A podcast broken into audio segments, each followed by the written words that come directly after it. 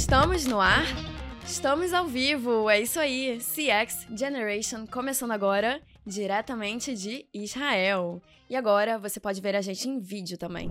Eu sou a Karen Kligerman e nesse podcast você vai aprender de forma prática como encantar e fidelizar os seus clientes. E, para a gente começar, eu preciso agradecer a três parceiros, que sem eles nada disso seria possível. Essa terceira temporada é oferecida pela ActNow, uma das principais consultorias em transformação digital de CX, que apoia as empresas a melhorar as suas relações com os consumidores através de conhecimento e tecnologia. E apoiada pela People Experience, a primeira plataforma brasileira e gratuita de mapeamento da jornada do cliente e de personas. E apoiada pelo Amigos do CX, a maior comunidade de CX da América Latina, para você obter conhecimento, se conectar com outros profissionais e ficar por dentro de vagas dentro do mundo de CX. E o link de todos esses parceiros está aqui na descrição do episódio, para você poder conferir. E última coisa antes da gente começar, Lá no final vou te lembrar que se você gostar desse episódio, é para você avaliar a gente e recomendar para no mínimo três amigos, para a gente poder levar esse conhecimento de CX adiante. Posso contar contigo? Então, bora começar?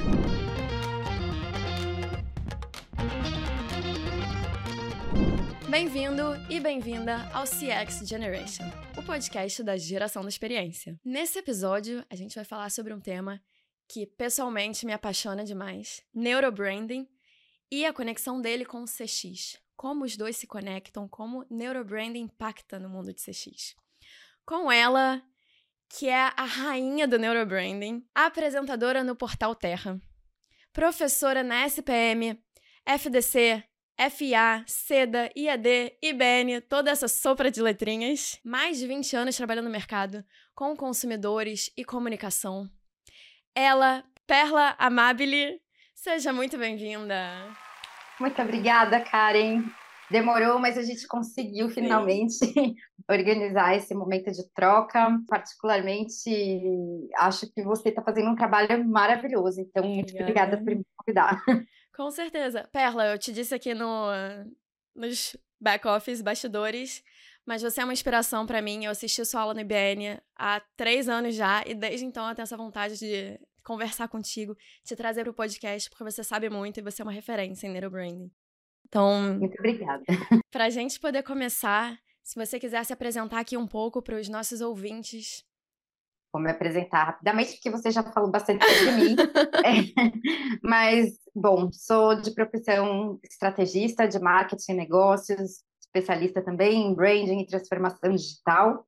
E no paralelo da minha carreira, eu acabei mergulhando muito no universo da neurociência, das ciências comportamentais e de consumo e conectei os pontos para criar meus métodos de análise de dados, de construção de jornadas, enfim, de análise do consumidor para poder fazer essa conexão entre marcas e pessoas de forma mais eficaz. Então, é, a partir disso veio o neurobranding, onde justamente por entender que branding é um tema muito relevante no mercado de hoje, justamente por ser uma estratégia de negócio, e eu entendi que sem entender de seres humanos, efetivamente a gente não consegue fazer essa conexão. Então, com, com essa experiência em neurociências, eu usei muito da ciência para trazer isso no meu dia a dia. Então, por isso que estou hoje como também consultora, palestrante, é, professora em vários lugares e também até então estive na cadeira de board de algumas empresas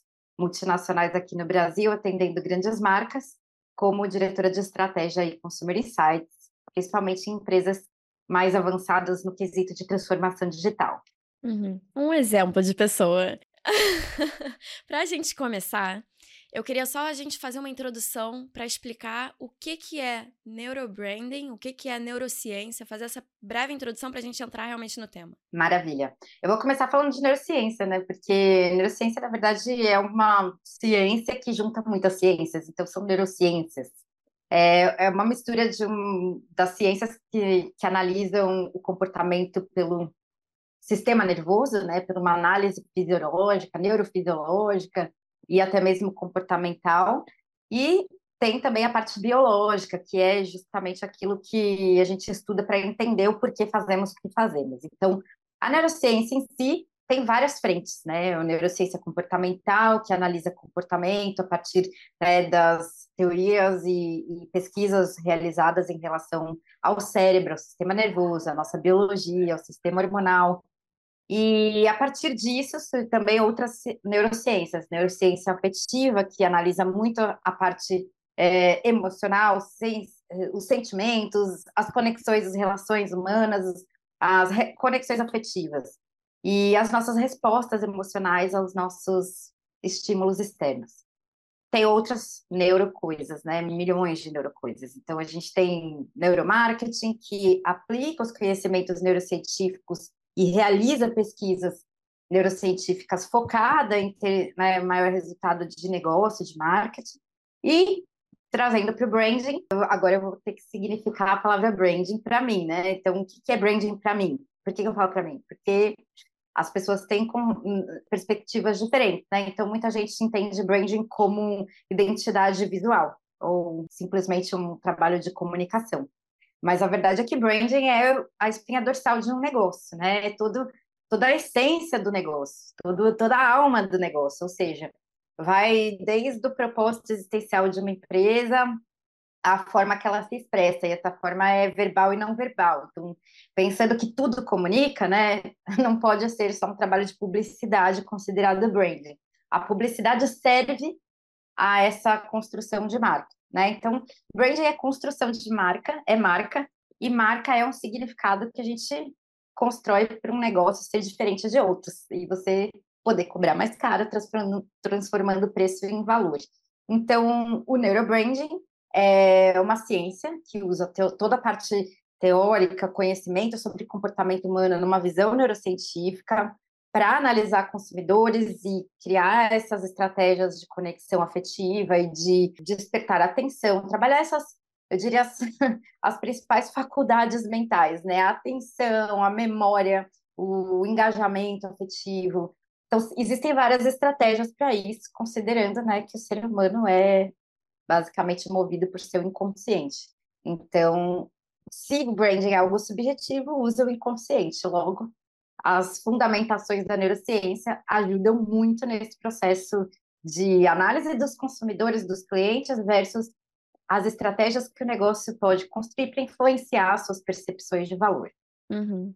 Super legal. Bom, fazendo essa introdução toda, aí vem a minha pergunta. Como o neurobranding então, pode impactar ou impacta de fato na experiência do cliente? O que, que são essas práticas que a gente pode começar a aplicar para ver essa, esse impacto? Maravilha. Eu acho que a primeira coisa é entender o comportamento humano por um olhar científico, né? Então, olhando né, de forma científica para a nossa tomada de decisão, porque tomada de decisão acaba sendo a jornada, por exemplo, de compra, tudo que a gente faz é uma decisão, né? Tudo que a gente age passou por um processo decisório, mesmo que em alguns segundos. Todo processo decisório é uma escolha que às vezes é inconsciente, e poucas vezes são conscientes. Então, eu diria que 85 a 95% das vezes a gente tem uma, uma decisão inconsciente.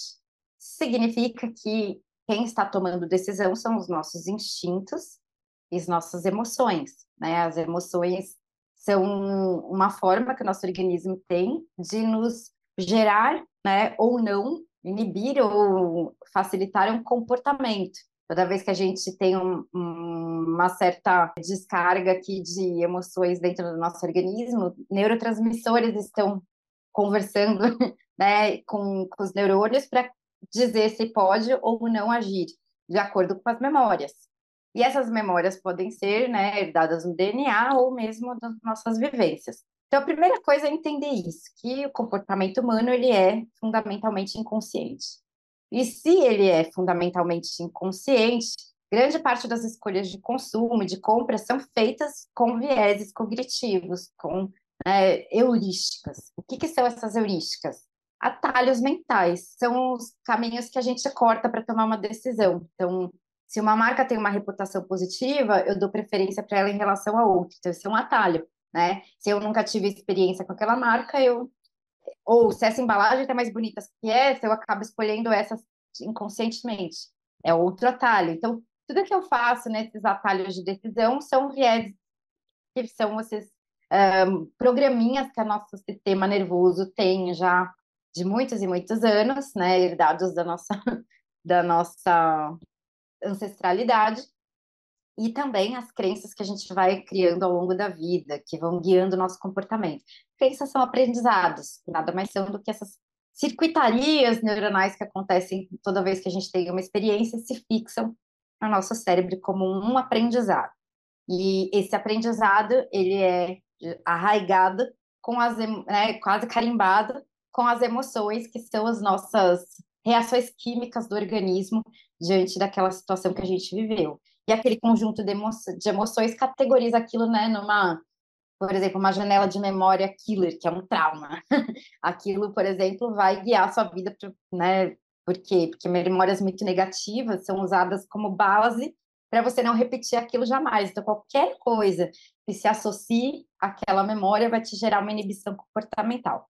Então, terceiro ponto, o cérebro é associativo. Então, tudo que a gente vive ancora alguma coisa na nossa memória. Quando não ancora, a gente não entende e não enxerga. Então, para que você enxergue, entenda alguma coisa, você tem que ter algum conhecimento prévio. Logo, o que, que, que, que significa isso? Um, que a gente precisa aprender a influenciar o inconsciente das pessoas. E existem estratégias para isso. Dois, essas estratégias são os atalhos mentais, ou seja, os viés cognitivos, que em grande parte são mais de é, quase 200 vieses que, se a gente for estudar, vai, vai ficar bastante tempo com isso, mas eu posso resumi-los em três grandes blocos, que é a nossa percepção é uma fração da realidade, né? Então a gente não enxerga tudo que está ao nosso redor, a gente filtra. E a gente filtra de acordo com o que a gente tem, né? Então eu só vou identificar aquilo que eu já sei. Eu tenho um, como um óculos do Robocop, um scanner. e nesse scanner, quando eu identifico algo estranho, eu vou buscar alguma coisa para associar e criar um significado para ele. Então o cérebro está o tempo todo tentando dar significado para o mundo de fora, para interpretá-lo, avaliá-lo e poder nos ditar, né, nos guiar o comportamento. E esse scanner precisa ser mapeado quando a gente fala, por exemplo, de uma conexão entre marcas e pessoas. Eu preciso entender as pessoas, entender quais são os dados que estão naquele, naquele indivíduo, né? as crenças, os valores, a cultura que ele faz parte. O terceiro ponto, né, é entender que a nossa mente atua com atalhos e sempre vai buscar o caminho mais fácil ou o caminho mais confortável. Então, entender os vieses é muito importante, sim, e saber usá-los mais ainda. e, por último, relembrar sempre que grande parte dos nossos comportamentos são inconscientes. Logo, não adianta você perguntar para o cliente por que, que ele faz X ou por que, que ele faz Y. Muitas vezes ele não sabe. Então, fica difícil você tomar decisões com pesquisas qualitativas, quantitativas, se elas são declaradas. Nesse ponto, eu convido todo mundo a entender um pouco mais sobre comportamento humano e essência da natureza humana e começar a analisar o que está subjetivo, né, os dados subjetivos, que são informações que não são declaradas, são observações que você faz, que pode ser usando dados digitais, e a partir dessas observações inferir, né, algumas alguns padrões e tomar decisões. Então, ter essa capacidade, essa habilidade é só um neuroestrategista que consegue. Sensacional tudo que você trouxe. Eu queria trazer aqui mais uma pergunta em cima disso, mas antes, eu imagino que na cabeça de quem tá ouvindo agora pode estar surgindo aquela dúvida. Ah, então, gatilhos mentais funciona? Ah, maravilha. Sim e não.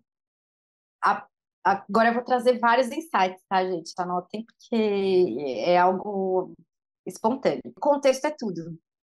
Você num dilema de escolha, num processo de tomada de decisão, num estado emocional X ou no estado emocional Y, você vai talvez tom tomar caminhos diferentes.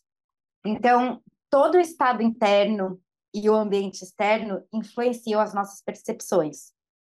Logo, influenciam nossas decisões. Algumas coisas vão dar certo em algumas situações e não vão dar certo em outras. Os gatilhos nada mais são do que talvez estratégias né, mentais é, baseadas nos vieses cognitivos, nos atalhos da mente, tá? Todo atalho da mente vai funcionar sempre? Não. Então, por exemplo, é, alguns vezes, alguns gatilhos, né, gatilhos, né? Conhecidos. Gatilho da reciprocidade. Fala outro. Sei lá. Não, eu não gosto desse, desse tema muito, de usar esse tema, porque quando a gente fala de gatilhos mentais, as pessoas usam isso como um mantra e Sim. como uma fórmula mágica, e não é assim. Mas eu tinha que trazer a pergunta, porque. É, exato, exato. É a pergunta que vem nesse momento. É maravilhosa. Então, assim, depende, né? Em algumas situações, o, o gatilho da reciprocidade, que nada mais é do que uma tendência. Pensa o seguinte: a gente tem tendências instintos, não significa que sempre a gente vai ceder a eles. Ainda somos abençoados por um, uma capacidade cognitiva. Então, a partir do momento que eu paro para pensar, aí eu não, eu, eu talvez não caia nessa, tá? Uhum. Então, depende, por exemplo, do nível de consciência, de autoconsciência das pessoas, do nível de atenção que elas estão em algo. Então, quando você está muito focado numa coisa, você até cai nos atalhos, mesmo que você seja muito inteligente, não tem nada a ver com QI, tá? Tem a ver muitas vezes com o momento, com o foco. Onde há foco, há desfoco. Então, se eu estou focada em você, eu não estou vendo mais nada. Talvez eu caia um monte de coisa aqui que minha mente vai filtrando. Eu sempre faço uma brincadeira em sala de aula e todo mundo cai. É, a não ser quando fica muito nítido que eu estou fazendo uma pegadinha, e, enfim. Que é. Você deve lembrar, se você é minha aluna, sobre. Eu não sei se eu fiz no, na, uhum. na... Não sei, não me lembra. Mas era sobre, por exemplo, vou pegar papel qualquer. Ai, caramba, só porque eu quero alguma coisa branca. Bom, enfim, eu vou pegando um monte de folha sulfite, um monte de coisa que é branca. E aí eu pergunto, né, que cor é isso? Que cor é isso? Eu vou perguntando para um monte de gente aleatória. E a sala toda tá focada no que eu tô falando para tentar entender o que eu tô falando, né? Então, que cor é essa? Branco. E essa? Branco também. E essa? Branco também. E essa? Branco também. E aí eu pergunto o que, que a vaca toma. Daí, se todo mundo responder rápido, vai dizer leite. Só que a vaca toma água, né? Então, é um atalho, porque branco se associa com leite, que se associa com o que a vaca faz normalmente, que a gente, né, acaba é, associando. E quando eu falo de beber, eu tô falando de líquido, líquido volta para o leite, o cérebro vai lá e fala leite. Uhum. É batata. Às vezes eu até coloco um fundinho branco nos meus slides, que parece leite caindo. Sim. São mensagens subliminares, né? E essas eu... mensagens acabam sugestionando o seu cérebro. Eu gostei dessa frase.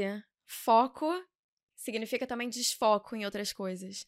Então, uh, voltando à minha pergunta original, eu gostei desse, dessa introdução que você trouxe, justamente para a gente trazer o que, que tem a ver então com o CX, né? Como é que o neurobranding pode ser associado à customer experience? E aí, a minha visão é que a gente, com o neurobranding, conseguindo criar esses atalhos na cabeça do consumidor, a gente facilita para ele a tomada de decisão no final. Porque se a gente realmente acredita no nosso produto, aí eu não estou falando de vender coisas que não fazem sentido para o consumidor. Eu estou falando de coisas, produtos legítimos que a gente sabe que empresas, que consumidores finais realmente precisam. Ou às vezes seja pelo status, né? O próprio status de eu querer me vestir bem e querer comprar alguma roupa. Alguma coisa que faz sentido, e não alguma coisa que não seja necessária, digamos assim, zero necessário. Uma coisa que a gente realmente acredita no nosso produto é facilitar para o consumidor a tomada de decisão. Porque aí tem aquele exemplo de, das geleias no supermercado, que fizeram um estudo, né? Eu acho que foi até na sua aula que eu assisti. Fizeram um estudo que em um supermercado, em, em dois supermercados, colocaram o mesmo, a mesma marca de geleias, e em um colocaram as 20, uh, os 20 sabores diferentes, e na, na outra colocaram três sabores. E aí, curiosamente, o supermercado fizeram o teste com três sabores vendeu mais do que o que tinha 20 sabores. E aí eu vou te deixar explicar o porquê. Bom, o cérebro trabalha em modo economia por uma razão. A gente não tem energia suficiente para fazer tudo que o corpo precisa né, no sistema autônomo, que é respirar, enfim, os órgãos trabalharem. Coisas estão acontecendo em você e você não está vendo. Existe uma carga energética para isso. O cérebro consome já, em estado quase basal, 20 a 25% das calorias do nosso organismo. A atividade mental, que é a cognição, gasta mais, quatro, cinco vezes mais. Ou seja, toda vez que a gente precisa usar o foco, a atenção, o cálculo, planejar, fazer conta, analisar, comparar, eu estou usando minha carga cognitiva. Vamos voltar um pouquinho no que eu falei no início. O cérebro, o sistema nervoso, né? O cérebro é só o hub, né? A gente tem um sistema todo orgânico aqui conectado. O nosso sistema nervoso ainda está ah, achando que a gente está na savana. Ele ainda não sabe que, a, que o mundo mudou.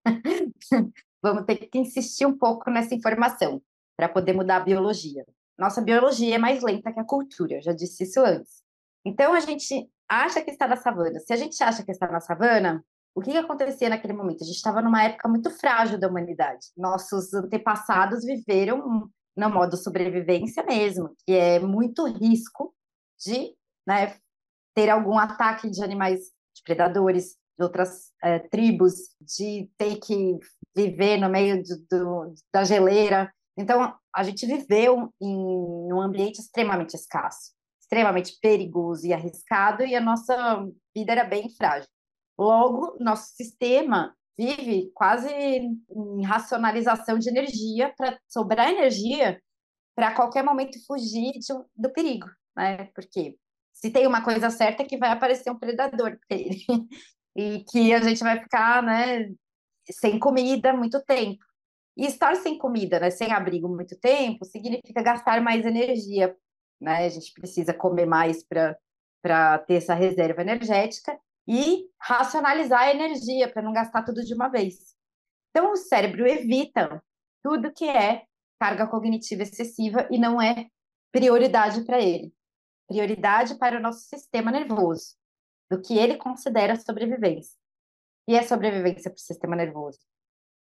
Procriar, comer, que mais? Comunidade, se, se relacionar. Com, é, se conectar com outras pessoas, criar novos dados para poder tomar melhores decisões, novas experiências. Então, esses quatro pilares são muito fortes.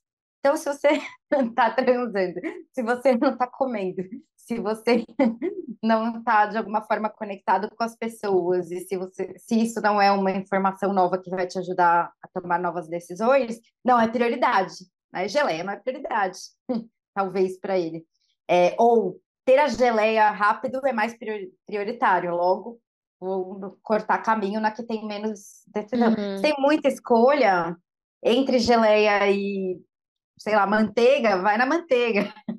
Deixa essa geleia para depois que ela não é prioridade. Então, o cérebro trabalha com prioridades, racionalizando a energia e pensar gasta muita energia. Então, a gente tem aversão a qualquer esforço necess... que, que vai gastar nossa energia. Não é só pensar, tá? Tem várias coisas que gastam energia, como, por exemplo, o estresse, o medo, é, que acabam fazendo com que a gente fique ainda mais receoso e econômico em energia, uhum. menos racional. Então, uhum. enfim, acho que isso responde por que, que, que a gente evita o esforço. Total. E aí eu queria convidar você que está ouvindo a gente a pensar também, se já não teve algum momento, eu aconteceu hoje comigo e eu já fiz consultorias para outras empresas que também tinham um cardápio com 100 itens de escolha. E eu eu falei para eles: não, sem itens de escolha, o teu cliente vai entrar, vai ver e vai acabar desistindo, porque eram 100 itens de sorvete. Não era 100 itens de diferentes tipos de comida, não, de sorvete, sabores de sorvete. E uh, isso acaba afastando no momento que a gente tem que pensar demais que sabor que eu vou querer. Hoje, eu fui numa loja de chocolate, eu queria comprar um chocolate de presente, e tinham 200 sabores de mini chocolates, de amostras assim, né, pequenininha de chocolate. Como é que eu vou escolher? Eu sabia que era gostoso, que todos eram gostosos. Eu falei, eu vou na tua recomendação. Ah, o que, que eu fiz? Eu vou na recomendação da vendedora. Eu falei, você me recomenda? Eu não tenho ideia. O atalho foi usar a recomendação da vendedora. Então, realmente, a gente sempre está buscando atalhos para poder consumir.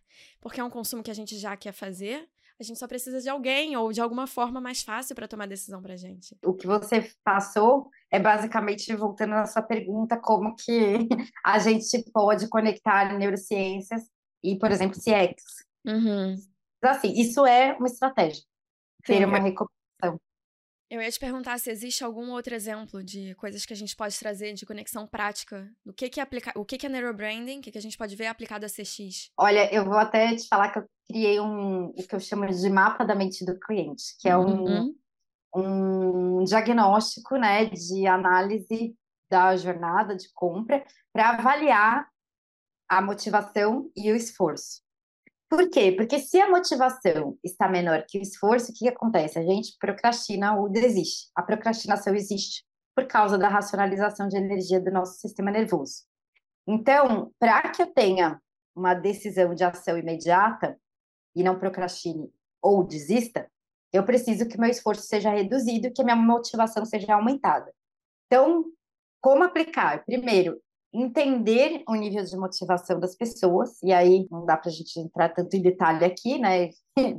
Eu dou aula disso, quem quiser me seguir também no Instagram, posso dar algumas dicas, mas a motivação é basicamente o nível de desejo, de necessidade, de pressa.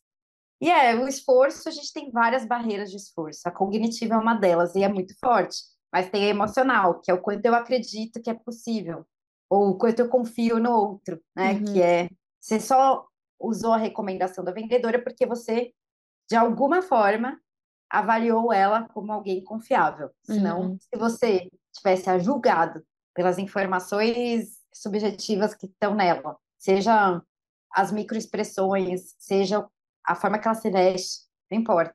Tudo isso comunicou para você alguma coisa de segurança que fez com que você pedisse a opinião dela. E aí sim você comprou. Ou você precisava tanto que não importa o nível de segurança e de esforço porque a sua motivação, que é não só o desejo, mas a necessidade, a pressa, se tornaram maior que o esforço.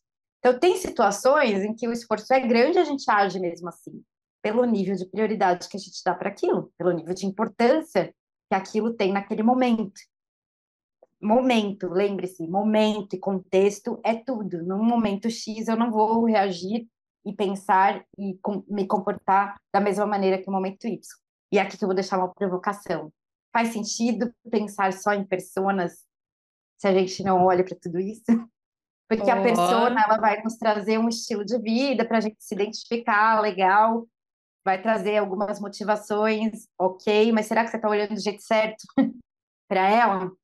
Entendendo todos os momentos que ela pode se deparar com o produto ou serviço e o que, que ela vai sentir em cada um dos momentos para saber qual o nível de esforço que aquilo tem para ela?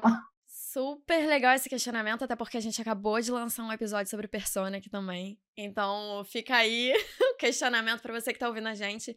Eu tô também me questionando como é que a gente pode juntar os dois, né? A persona com isso de estudar o um momento. Eu imagino que a persona sim é importante, assim, tentando eu pensar contigo, né, alta. A persona sim é importante pra gente entender o todo, né? Quem é nosso cliente, com quem que a gente tá falando. Mas vamos também criar esse o momento que a pessoa está na hora da venda, na hora de se comunicar, a venda é todo o processo. Na hora que você está se comunicando com seu cliente, na hora que eu entrei na loja, ela está vendendo, a vendedora está vendendo, sem eu ter falado com ela. Na hora que eu olhei a loja de fora, eu lembro, tá no meu Instagram, tem aí já é a história do Brasil. Eu tava andando na rua e eu passei por uma loja assim de noite, que era a única loja que tinha luz, iluminação eh, com lâmpada, né? Era uma rua meio escura, mas a única loja que tinha luz iluminada. Eu falei, quero entrar. E eu tava, por acaso, buscando, eu tava querendo, minha motivação era açaí. E o tapete da loja era roxo. E a loja vendia sorvete. Só que eu falei, vou entrar, né? Vai que. Total, total. Eu entrei, eu perguntei, tem açaí? E tinha. Tinha açaí. Mas é isso, o meu momento, a minha motivação e a conexão que eu fiz, né, a associação que eu fiz do roxo com o açaí, eu falei, vou entrar. Então, é, total. E aí a persona, né, como é que a gente conecta a persona com o momento? Será que eu era persona? Talvez.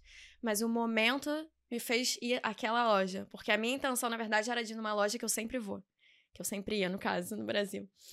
Eu mudei a minha direção no meu caminho, porque eu vi o roxo lá, eu vi que era uma loja diferente, uma loja iluminada, eu falei, vou entrar. Então é pensar nesses momentos, né? Como é que a gente cria esses momentos diferentes? E aí eu tenho uma dica, que é eu sugiro sempre analisar os perfis, né? Só que os perfis, para mim, é, a parte psicográfica e personalidade é uma das variáveis.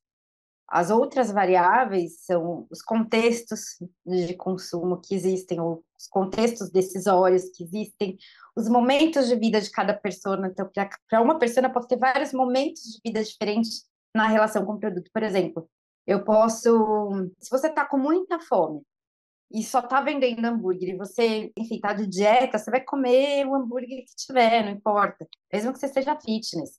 Então, talvez você não seja o target daquilo, mas aquela situação, né, te levou àquilo. Uh, da mesma forma, pode ser em relação, por exemplo, a itens para mães. Talvez o meu perfil mãe não seja o meu perfil mulher. então, eu mudo um pouco o meu mindset quando eu mudo de momento. Isso é bem importante, os momentos de vida. Fora os momentos de consumo, que daí são as situações do ambiente, das situações emocionais, que vão influenciar muito o processo de tomada de decisão. Uhum. É legal que você vai falando e você vai me respondendo já um monte de pergunta que eu planejei aqui. Eu tô tendo que reformular na minha cabeça. Eu tô cheia de pergunta para te fazer, mas eu queria levar para uma outra. A pergunta é a seguinte: Hoje a gente vê um mundo com um monte de concorrências, e aí daí também por isso surgiu a experiência do consumidor. E aí um spoiler também para quem tá assistindo, a gente vai ter um episódio com uma pessoa super especial que criou esse termo, né, de economy experience. Deu spoiler.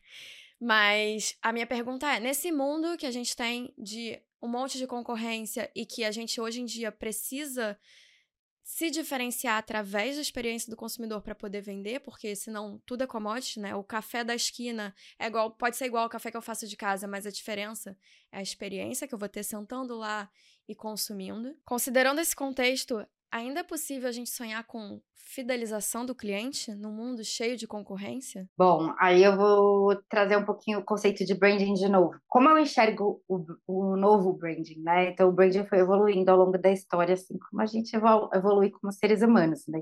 Cada momento teve um papel no negócio. Hoje, o papel do branding é transitar em todo o negócio, né? Desde a parte cultural da empresa até né, do pré ao pós-venda.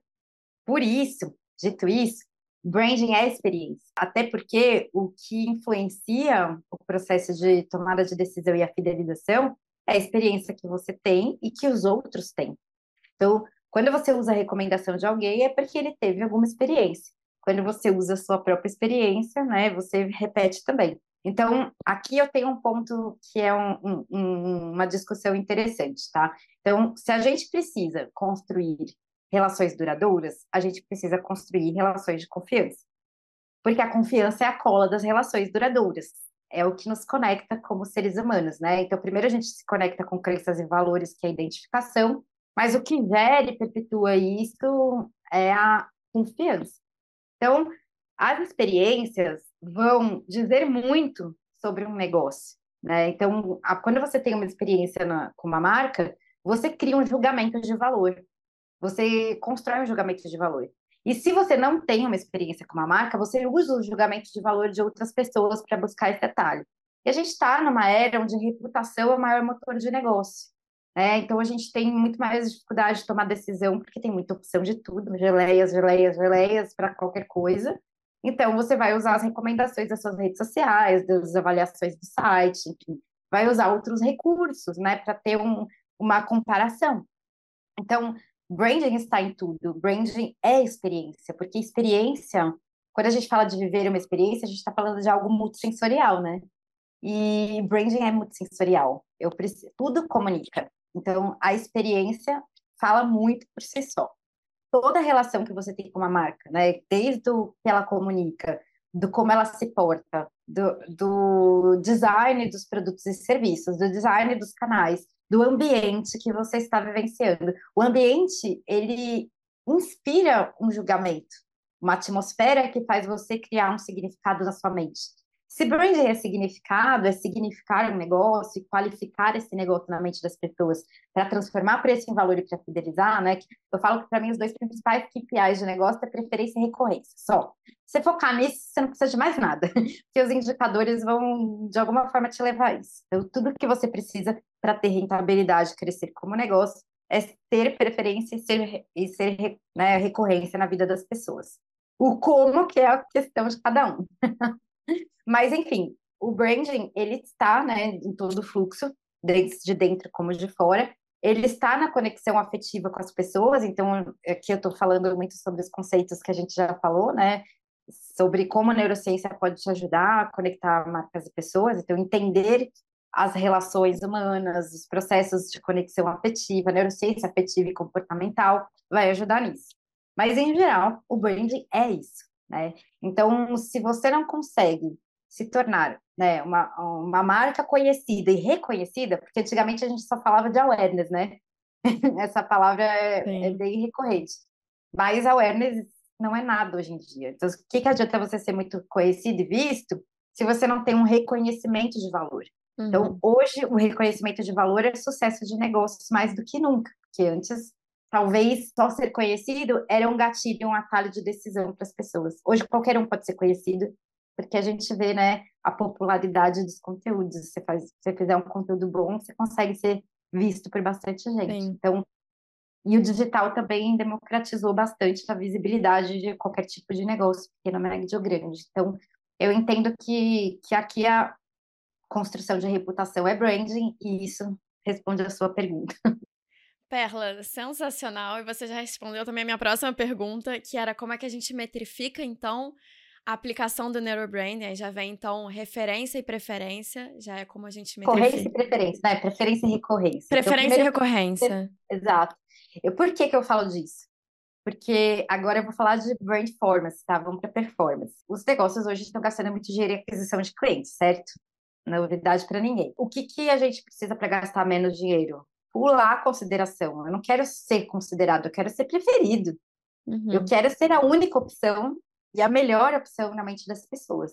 O como eu faço isso, tem várias estratégias neurocientíficas para dar de dica, mas aí a gente vai ficar umas 20 horas aqui. Traz uma é, para a gente ter aqui de exemplo. Trago, mas para mim uma principal é a reputação. Uhum. Então, quando você tem uma reputação, que a reputação nada mais é do que o consenso, né? Uhum. É consenso social de que uma marca é confiável, é boa, é incrível, é extraordinária. Então, a melhor forma de conseguir isso é gerando recomendações. E a melhor forma de gerar recomendações espontâneas é matadora, é surpreender positivamente.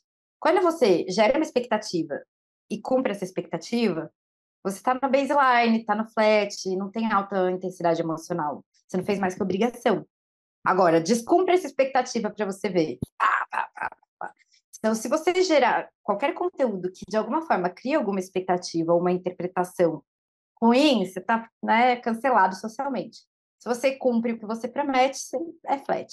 Agora, se você supera a expectativa, ou seja, o padrão da categoria, o que as pessoas estão esperando de qualquer fornecedor desse tipo, enfim, ou se você promete algo, entrega mais, ou é, surpreende, que nada mais é do que o encantamento. Então, uhum. encantamento é a melhor forma de fazer isso, é a única forma de dar, gerar encantamento é surpreender positivamente. Às vezes, tá, por exemplo, em um mimo, em um cuidado. Então, sabe aquela, é, aquela sensação que te dá que você fala, nossa, eu não estou acostumada a ser bem cuidado assim. Uhum.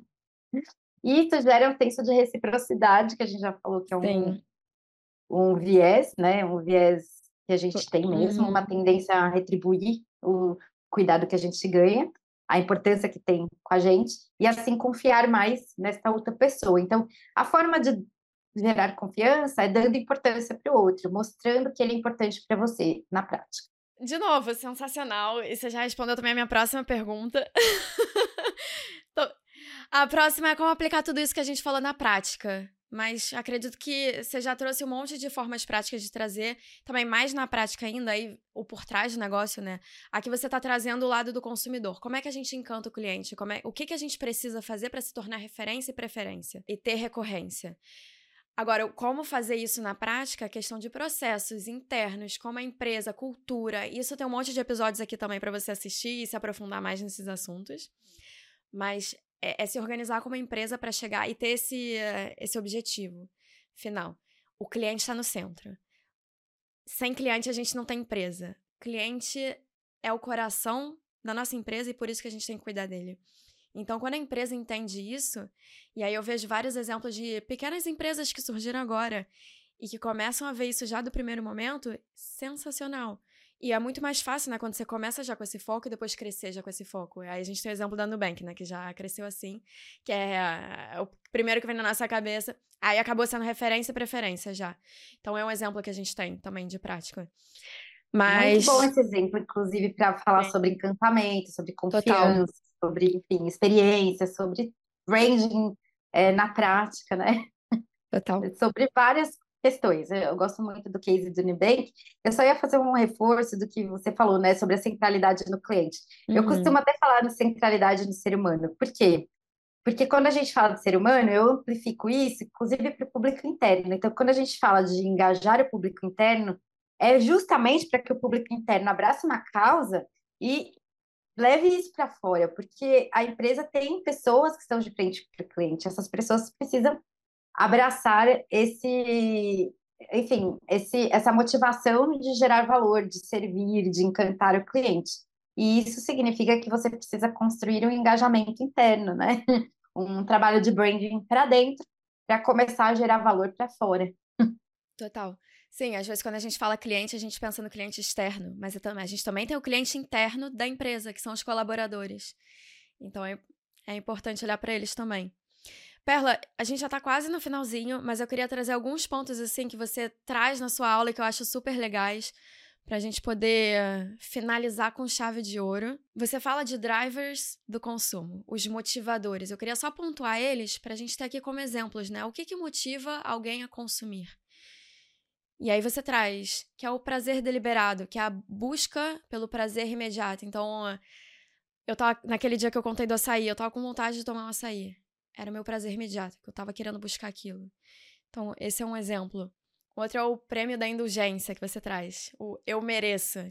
Então, pô, fui para minha vida no trabalho, comecei a aumentar o meu salário. Vou convidar minha família para jantar. A, nossa, a minha família merece, eu mereço. Então, é trazer hum, também. E aí tem um estudo que é interessante que traz. Foi o Ricardo Pena que trouxe no, no uh, episódio de Persona. Que eles começaram a ver que o público-alvo deles, quando eles começaram a estudar Persona, para ensinar oratória, não era todo mundo. Que a gente pensa, oratória, todo mundo. Eles viram que não. Eles viram que a, a pessoa que buscava oratória era aquele que era promovido. Então ele falava: Eu preciso de oratória nesse momento porque eu me tornei um líder. Então, também, ele acabava. Eu, eu, é, não sei se entra muito nisso, né? Mas a motivação dele era: fui promovido e preciso melhorar como profissional. Talvez ele sempre quisesse isso, que tem muito Sim. a ver com, com o desejo prévio, né? Uhum. Exato. Aí eu vou trazer um se você quiser comentar aqui, mas para dar um gostinho para também o pessoal que tá ouvindo querer fazer a tua aula, que eu fiz e é sensacional, super recomendo.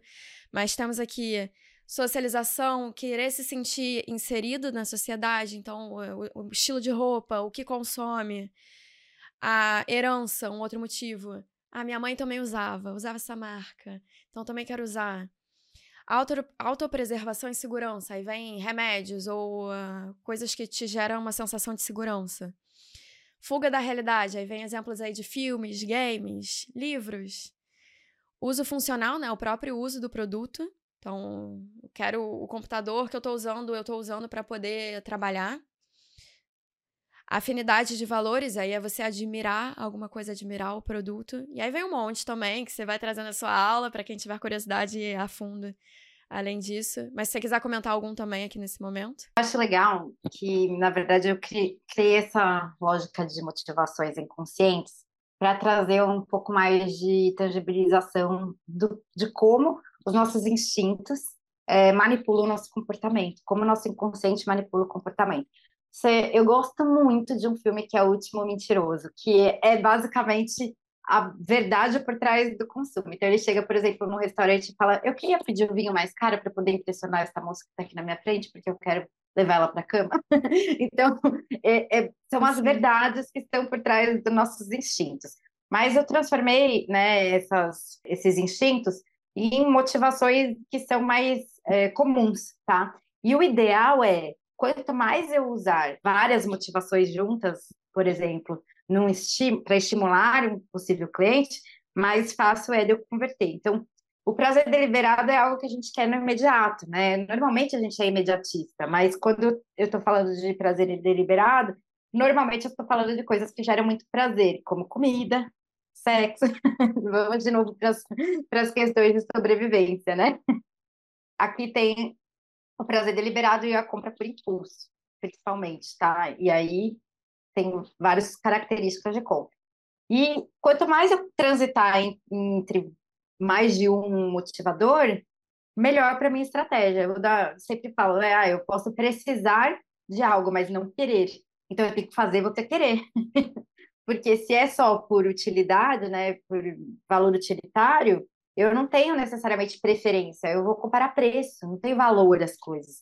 Eu preciso cada vez mais usar os motivadores que aumentem valor, que são memórias afetivas, né, herança cultural familiar, é, ou eu mereço porque é um desejo que já existe. Então, todos esses motivadores transitam entre desejar e precisar. Alguns vão muito para o desejo, pouco para o preciso, e aí eles são mais frágeis quando tem alto preço, né, preço alto.